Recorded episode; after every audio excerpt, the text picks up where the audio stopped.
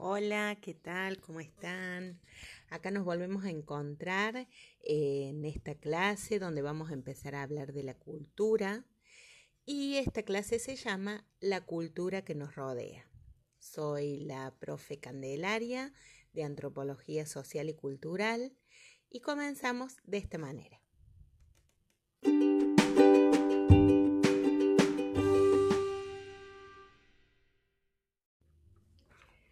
Pregunta del millón es, ¿qué es la cultura? ¿O qué es cultura? En clases anteriores hemos mencionado que el objeto de estudio de la antropología es el ser humano y sus expresiones. Vamos a comenzar a avanzar a partir de esa idea. Cuando el Homo sapiens comenzó a aparecer en el escenario del mundo, como dominador del fuego, como creador de herramientas, de dioses, de lenguaje, como domesticador de plantas y de animales, había empezado a desarrollar lo que hoy conocemos como cultura. La cultura es lo que nos permitió a nosotros como especie prevalecer sobre otras especies que habitaban el planeta y que además eran más virtuosas que el ser humano. Comencemos a pensar en la idea de un bebé, de un recién nacido. ¿Qué actividades puede este bebé desarrollar por sí sola, por sí solo? ¿Se animan a nombrarlas o a enumerarlas?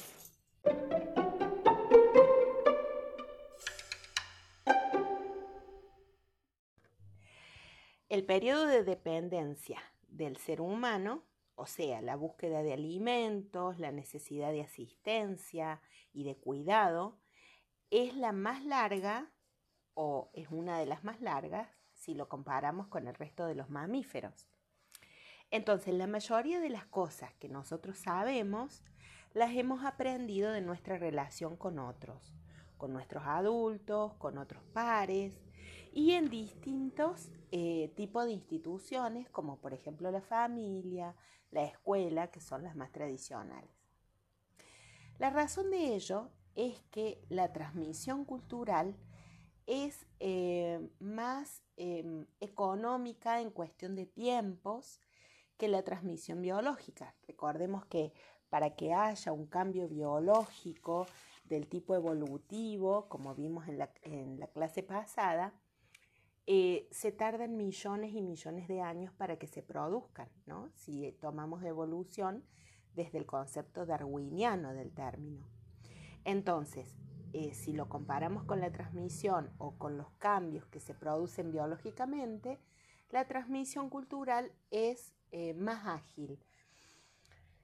Vamos a continuar, pero con algunas definiciones acerca de lo que es cultura. Después de este cortecito, nos volvemos a encontrar.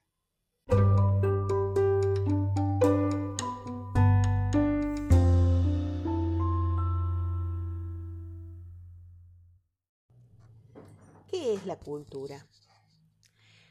Una de las primeras definiciones de cultura la da Taylor, el, representante del, uno de los representantes del evolucionismo en antropología, quien a fines del siglo XIX va a definir cultura como la totalidad compleja que incluye conocimientos, creencias, arte, moral, leyes, costumbres y cualquier otra capacidad y hábito adquirido por el hombre como miembro de la sociedad.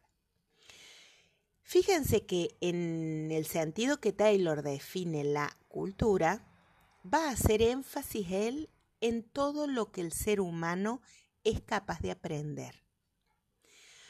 Sumada a esta idea del aprendizaje, Malinowski, eh, un antropólogo representante de la corriente funcionalista dentro de la antropología, va a señalar que para él cultura es el conjunto integral constituido por utensilios y bienes, por el cuerpo de normas que rige a los diversos grupos sociales y por las ideas y artesanías creencias y costumbres.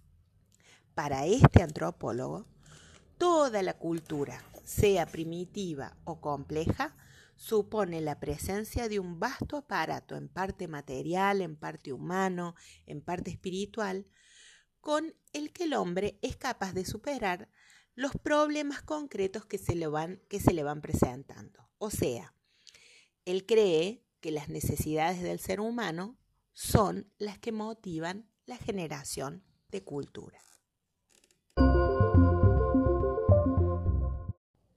Otra respuesta a la pregunta de qué es cultura nos la acerca desde eh, la corriente materialista histórica, eh, nos la acerca eh, que dice que historia es el conjunto de valores materiales y espirituales acumulados por el hombre en el proceso de su práctica histórica y social. Este, e, este concepto que nos acerca este autor es muy amplio, o sea, otros pensadores en el mismo sentido o, tratando de acotar esta, esta amplitud de, de la definición, van a intentar precisar que la cultura en oposición a lo dado por la naturaleza abarca la esfera de lo que es la obra del hombre. Entonces, nosotros aquí desde el materialismo histórico vemos que el énfasis en la definición de lo que es cultura está puesta en contraposición a lo que es natural. Todo lo que el hombre ha creado es cultura, a diferencia de todo lo natural, todo lo dado, que no es obra del ser humano.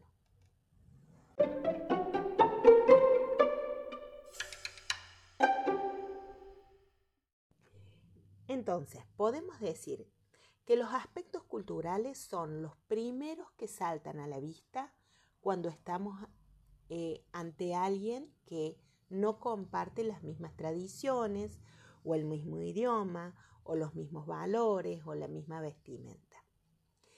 Entonces, vamos a sintetizar algunas características que tiene la cultura.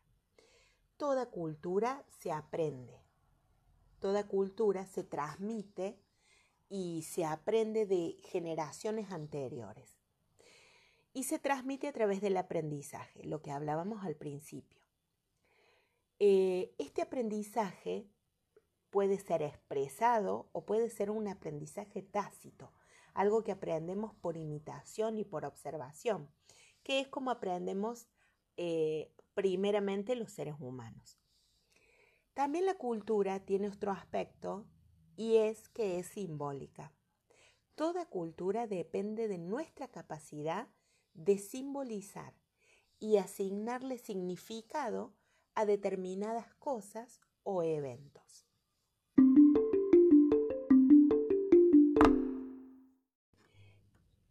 También la cultura es compartida. La cultura es un atributo de los individuos como miembros de un grupo y miembros de la sociedad. Las personas absorbemos, compartimos aprendizajes y enseñanzas y esa transmisión, que puede ser generacional, puede ser entre pares también, se llama enculturación. La enculturación es un proceso mediante el cual se va aprendiendo la cultura y se va transmitiendo de una generación a otra generación. Otra característica de la cultura es que está integrada a todo. O sea, la cultura está integrada y es parte del sistema, junto con la política, la economía, este, y por lo tanto va a cambiar cuando otras partes del sistema cambian. Por ejemplo, a mediados del siglo pasado, em, nosotros, eh, y aún eh, quizás en ámbitos rurales o en ámbitos, en, algunos ámbitos esto persiste, eh, las mujeres solo tenían expectativa para casarse y tener hijos. Pero en la actualidad es igual o ha cambiado.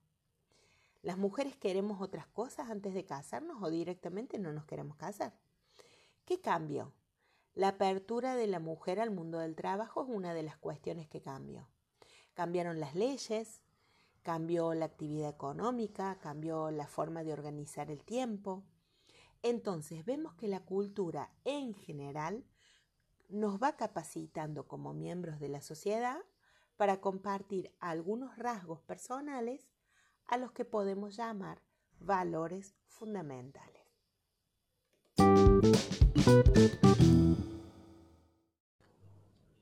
Por último, podemos decir que la cultura es adaptativa y también tiene un aspecto inadaptativo. Así como desarrollamos adaptaciones biológicas, los seres humanos también hemos desarrollado algunos equipos adaptativos que vamos a llamar culturales. Estos equipos adaptativos condensan actividades y herramientas culturales. Sin embargo, muchos comportamientos que benefician a un individuo o a un grupo de individuos perjudican a su vez a un grupo o comunidad.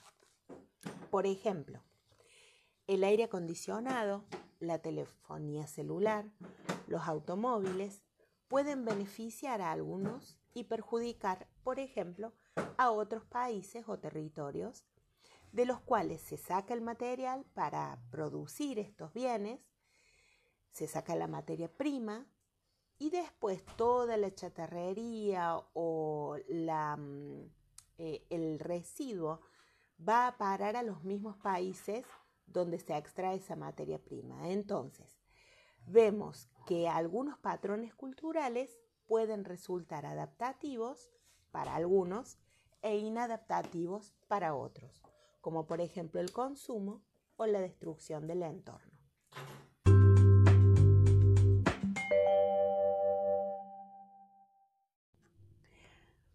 Bueno, hemos intentado eh, definir la cultura desde las distintas corrientes antropológicas que vamos descubriendo a medida que la materia va avanzando. Desde el evolucionismo, desde el funcionalismo, desde el materialismo histórico, cada uno de los autores que hoy repasamos va a definir la cultura dándole una impronta que es propia de la corriente teórica a la que representa ese autor. Pero para nosotros que estamos haciendo un trabajo comparativo, sería muy bueno que podamos acordar entre todos, en el marco del aula, eh, una, una noción, un concepto de cultura y que podamos descubrirla en lo cotidiano, en los quehaceres que nosotros eh, realizamos, en las diversas actividades que nosotros llevamos adelante en nuestro hogar, en nuestro trabajo, en la escuela. Eso por un lado. Y otra cosa que nos tiene que quedar en claro es cuáles son las características que tiene la cultura. Si nosotros tuviéramos que, eh, definir algún aspecto o explicar algún aspecto, ¿cuáles serían? ¿Cuáles nos llaman más la atención? Eh, ¿Y por qué? El aspecto simbólico vemos que es muy fuerte, para nosotros el, lenguaje más que nada es, eh, es fundamental que nosotros lo tengamos en cuenta a la hora de definir cultura. Por lo pronto hasta aquí ha llegado la clase, nos veremos en el aula, les sigo compartiendo material en el Classroom y espero que se encuentren ustedes muy muy bien. Les mando un beso y nos vemos en clase seguramente.